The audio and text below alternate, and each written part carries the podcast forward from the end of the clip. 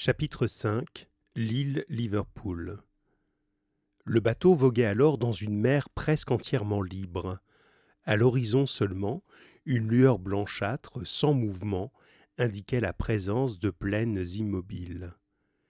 Jean Cornbutte se dirigeait toujours sur le cap Brewster et s'approchait déjà des régions où la température est excessivement froide, les rayons du soleil n'y arrivant que très affaiblis par leur obliquité, ça veut dire par leur direction. Il y a très peu de soleil qui peut passer là-bas. Le 3 août, le brick se retrouva en présence de glaces immobiles et unies entre elles. Les passes n'avaient souvent qu'une encablure de largeur, et la jeune Hardy était forcée de faire mille détours qui la présentaient parfois face au vent. Pénélan s'occupait avec un soin paternel de Marie, et malgré le froid, il l'obligeait à venir tous les jours passer deux ou trois heures sur le pont du bateau, donc à l'extérieur, car l'exercice devenait une des conditions indispensables de la santé. Le courage de Marie, d'ailleurs, ne faiblissait pas.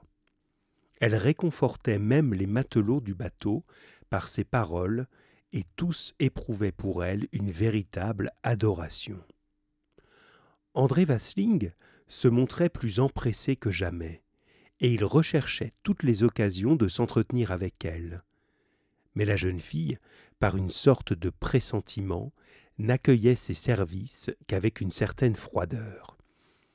On comprend aisément que l'avenir, bien plus que le présent, était l'objet des conversations d'André Vasling, et qu'il ne cachait pas le peu de probabilité qu'offrait le sauvetage des naufragés. Dans sa pensée, leur perte était maintenant un fait accompli, et la jeune fille devait dès lors se remettre entre les mains de quelqu'un pour le soin de son existence. Cependant, Marie n'avait pas encore compris les projets d'André Vasling, car, au grand ennui de ce dernier, ces conversations ne pouvaient se prolonger, Pénélan trouvait toujours moyen d'intervenir et de détruire l'effet des propos d'André Vasling par des paroles d'espoir qu'il faisait entendre. Marie, d'ailleurs, ne demeurait pas inoccupée. D'après les conseils du timonier, c'est-à-dire de Pénélan, elle prépara ses habits d'hiver, et il fallut qu'elle change tout à fait son habillement. La coupe de ses vêtements de femme ne convenait pas sous ces latitudes froides.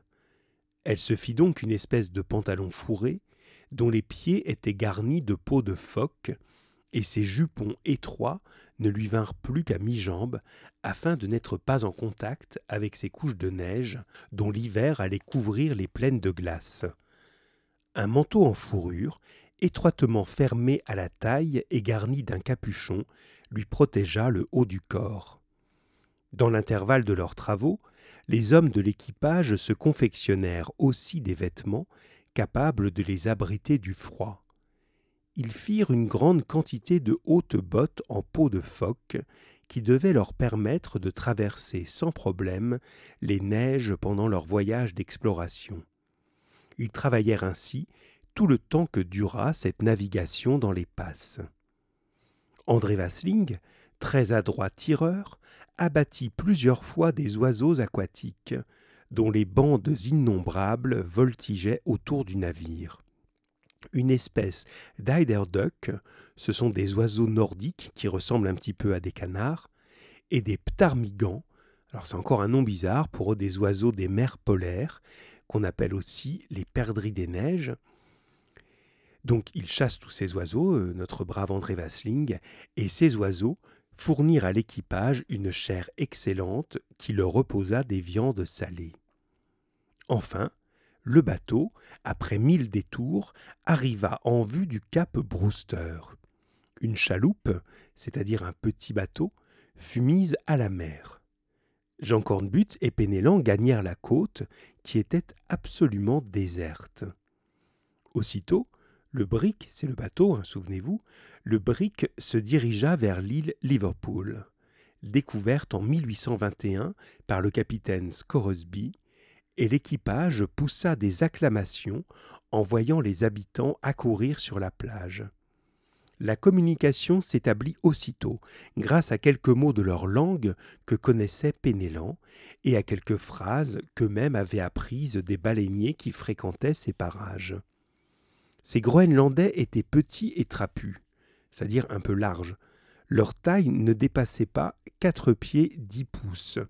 Alors il faut faire un peu les calculs. Hein. Un pouce, c'est 2,54 cm et un pied, c'est 30 cm. Donc ils font à peu près 1m60 de, de, grandeur. Hein. Ils avaient le teint rougeâtre, la face ronde, c'est-à-dire le visage rond, et le front bas. Leurs cheveux, plats et noirs, retombaient sur leur dos. Leurs dents étaient abîmées, et ils paraissaient affectés de cette sorte de lèpre particulière aux tribus ichthyophages, c'est-à-dire aux gens qui mangent essentiellement du poisson.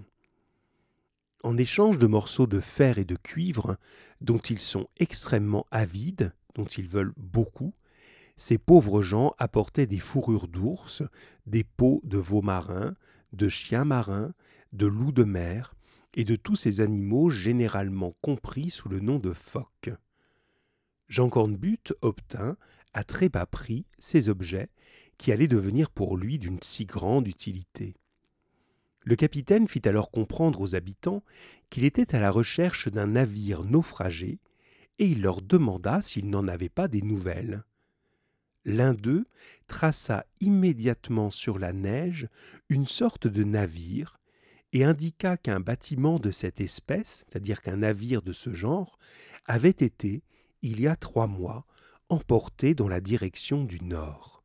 Il indiqua aussi que le dégel et la rupture des champs de glace les avaient empêchés d'aller à sa découverte. En effet, leurs pirogues, ce sont leurs bateaux en bois, fort légères, qu'ils manœuvrent à la pagaie, à la rame, ne pouvaient tenir la mer dans ces conditions.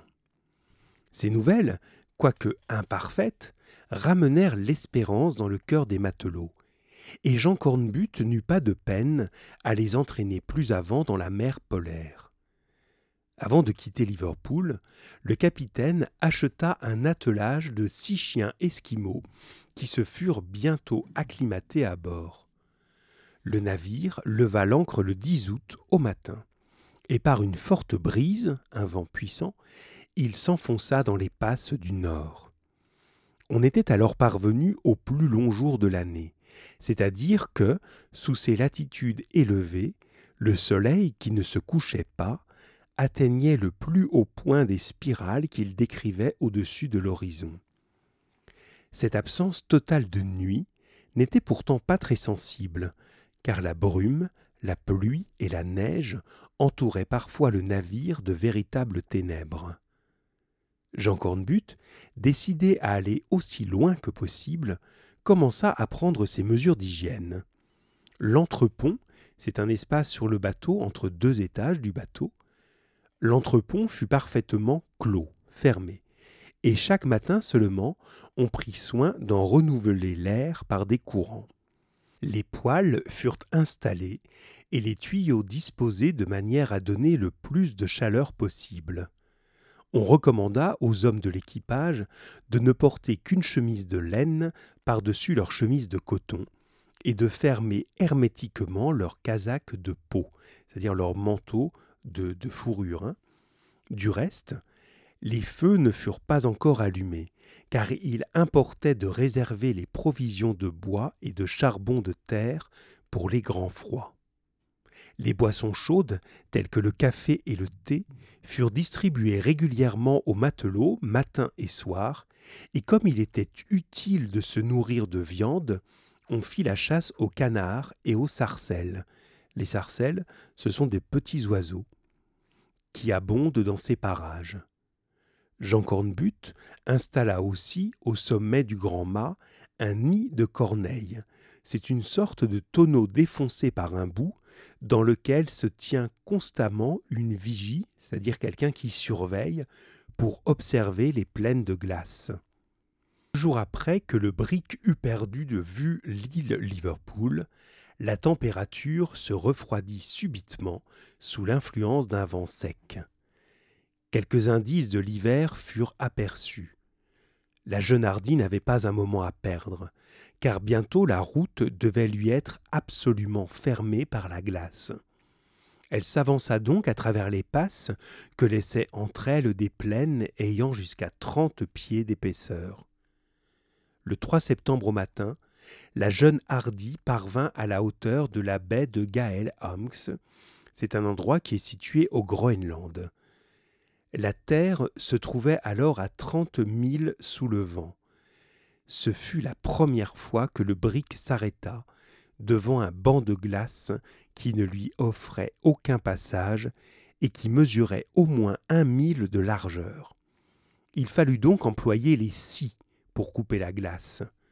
Pénélan, Opic, Gradelin et Turquiette furent désignés pour manœuvrer ces scies qu'on avait installés en dehors du navire.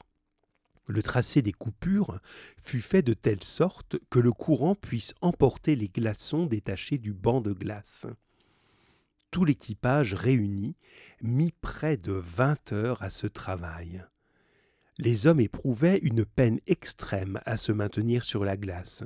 Souvent, ils étaient forcés de se mettre dans l'eau jusqu'à la moitié du corps, et leurs vêtements de peau de phoque ne les protégeaient que très imparfaitement de l'humidité.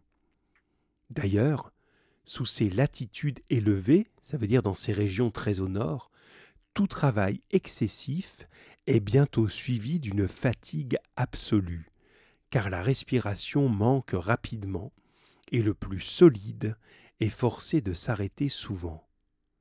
Enfin, la navigation redevint libre et le brick fut remorqué au-delà du banc de glace qui l'avait si longtemps retenu.